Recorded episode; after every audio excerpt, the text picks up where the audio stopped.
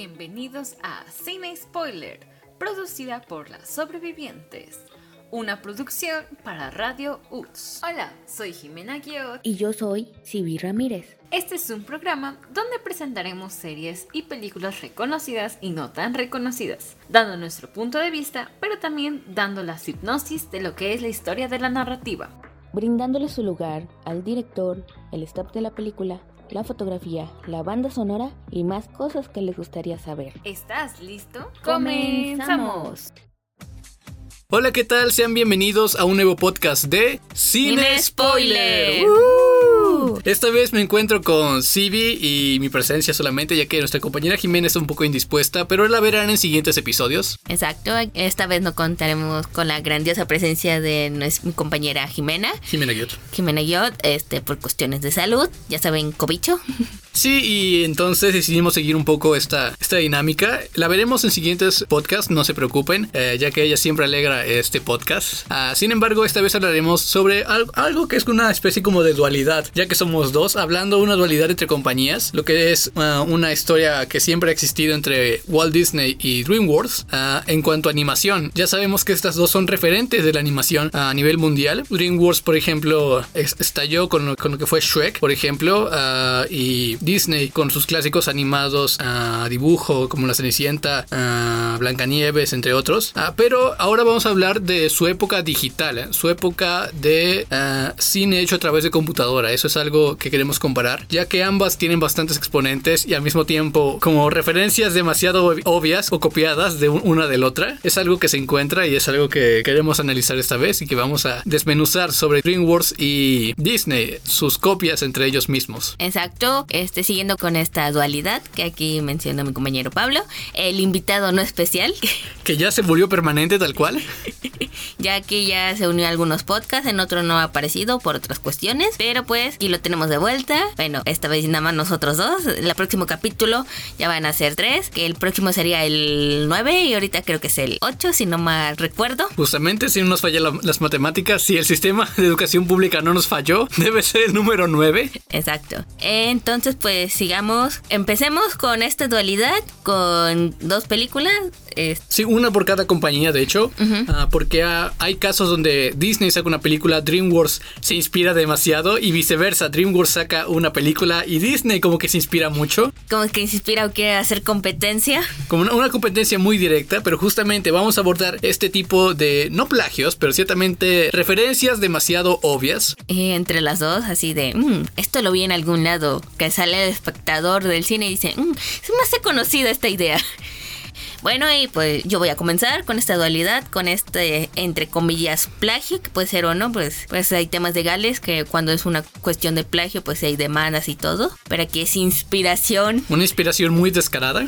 Exacto, muy descarada por parte de ambas compañías, porque queremos aclarar, no estamos ni a favor ni en contra de una, sino ver este dilema que luego hay entre estas películas.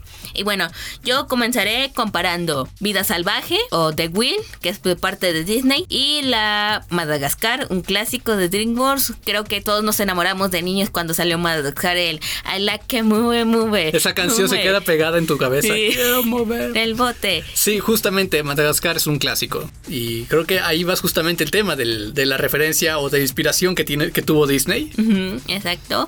Vida salvaje, pues, este, en este caso para los fanáticos de Disney que algunas si alguna vez le gustó la más Vida salvaje que Madagascar, pues temo decirle que sí, es por años. Este, este Vida Salvaje salió después que la de Madagascar. Sí, como por uno o dos años, creo, me parece. 2006, Vida Salvaje y Madagascar, creo que 2000... 2005, 2004, más o menos. 2005, 2004, 2005 de Madagascar. Entonces, un año después, así de misterioso un año. Hubieran por lo menos esperado dos más Disney para que no fuera tan obvio. Pero bueno, este, comenzando con Vida Salvaje o The Wild, la pueden encontrar por si son acreedores a su membresía en Disney Plus, este que es un poco carilla.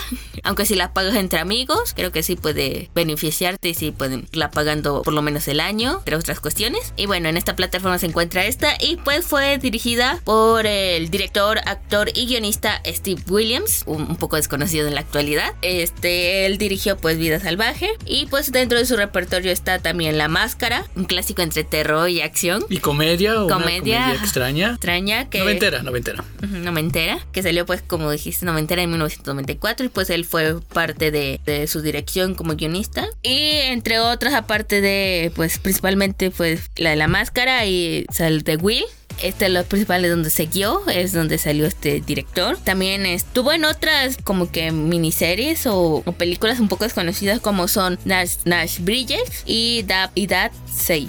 Este un poco fuera, fuera del radar estas películas o series. Pero pues este director pues principalmente trabajó con Disney. Este pues claramente creo que no le gustó el trabajo de Disney porque ya no lo volvió a llamar. como que no pegó su trabajo al parecer. Fue como de... Fue ópera prima y ópera más Como que no, no, no dio más por lo que vemos. No, no dio más y pues eso es lo único que pues, se puede saber ahorita del director. Esta y The Wild pues salió en 2006, pues producido totalmente por Walt Disney Pictures, este Disney. Hay que aclarar que es Disney porque luego se, se relacionó con que, ah, lo sacó Pixar, no. Este Pixar sí es la fuente más importante de animación de Disney porque ha sacado increíbles películas. Espero de no, esta vez solo fue Disney. Hay que aclarar separación, aunque pues la compañía de Pixar pertenece a Disney.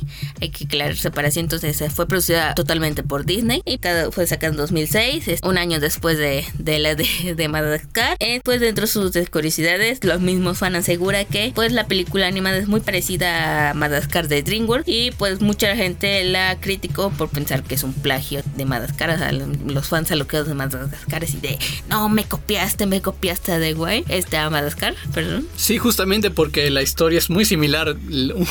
En Madagascar están estos animales del zoológico que se escapan y llegan a Madagascar. Y en otra parte, en Vida Salvaje, están estos animales del zoológico que se escapan, que se pierden por alguna razón y quieren volver. Muy similar la premisa, como, como se nota mucho en la inspiración. Exacto, como que ahí vaya, sin spoiler, por favor, que hay, hay que lo relacionan que ambos pues escapan del zoológico. Eso hay que aclarar que no es spoiler porque en los trailers se puede ver. Sí, es, la premisa del póster, de la sinopsis de la, sinopsis del peli. Ajá. Entonces, pues claramente se puede ver que sí, Vida Salvaje se inspiró mucho en Madagascar. Puede que que, como es Disney, lo quiso hacer más familiar, algunos sentidos de los personajes, desarrollarlo, aunque hubo comedia, pero que como que la comedia estuvo un poco chafa. Creo que quiso hacer algo un poco más serio, pero no le salió con vida salvaje. Exacto. Digo, la animación que tiene Disney no es mala en CGI. Justamente creo que la luz se ve un poco. Algunas cosas se ven mejor. Pero ciertamente Madagascar tiene su toque. Es. Sí, porque aquí como que le quisieron poner más, ahora sí, vida.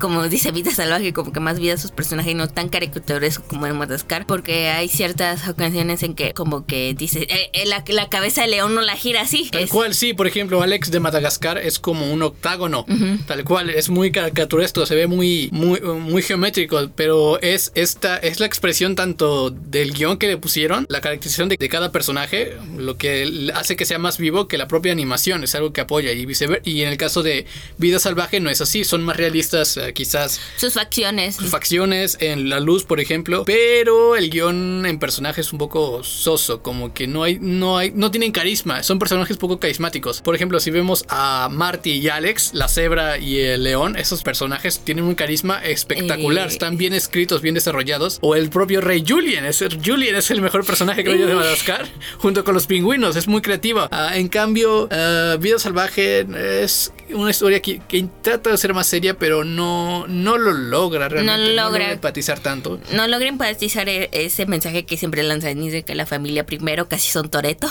Toreto. Toreto.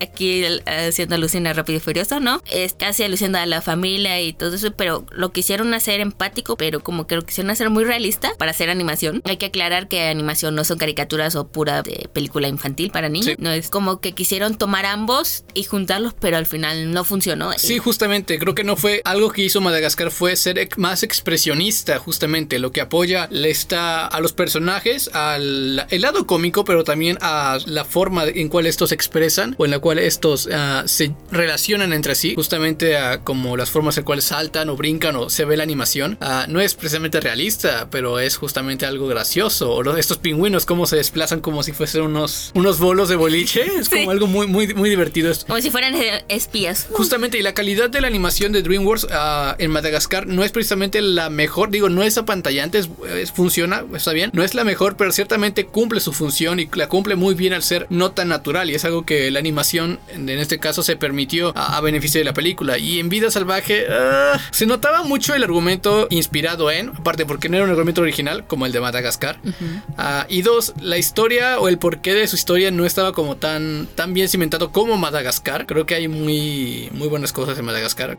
o por no se ve más pensada que Vida Salvaje. Vida Salvaje se ve más pensada como para contestarle a DreamWorks que por querer hacer una película de animales, para ser honesto. Que no le salió bien porque DreamWorks hizo su saga, hasta le hizo una, una película de los pingüinos. Bueno, la saga de los de Madagascar, 1, 2 y 3 uh -huh. y los pingüinos y la propia caricatura de Nickelodeon. Sí, ah, cómo olvidarse caricatura. O sea, la, o sea, DreamWorks hizo un buen trabajo con sus personajes, tanto que pudo extrapolarlos en otros productos uh, televisivos o cinematográficos y es, está claro que Vida Salvaje no. No, Vida Salvaje ahí murió. Disney quiso contestar a que pues como sabemos Disney estaba creo que empezando a tener competencia porque antes era el, totalmente el rey, aunque ahorita igual como que quiere salir de nuevo con las compras a Fox, a Marvel, entre otros. Sí, se nota. Sí. Y bueno, ahora volviendo a terminando con esta comparación, entre los datos curiosos de, bueno, de Madagascar, primero hay que aclarar que en Madagascar tuvo dos directores, uno que se llama Eric Una disculpa por la pronunciación, el inglés no es mi fuerte,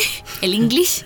no my strong, ok. Eric Darnell y Tom McGrath. Eric Darnell estuvo en las tres sagas de, de Madagascar, pues también estuvo coproductor en, este no, co-guionista en los, en la serie de los pingüinos, que fue transmitida por Nickelodeon, y pues entre sus otras, prácticamente pues su filme cinematográfico de Madagascar, Los Pingüinos, y participó en, en la de Shrek 1. No, en la animación, sí. En la animación. Poco, quizás. Justamente el equipo de DreamWorks iba creciendo en ese entonces y justamente sale Shrek, salen algunas más, Madagascar entre esas, y es como, se nota que son las, bueno, son las primeras de DreamWorks las que triunfan justamente. Uh -huh. Actualmente a veces triunfan, a veces no, pero en su momento creo que se nota esa era principal de DreamWorks cuando iba sacando cosas muy locas y originales. La propia Shrek es una cosa, sí. una locura.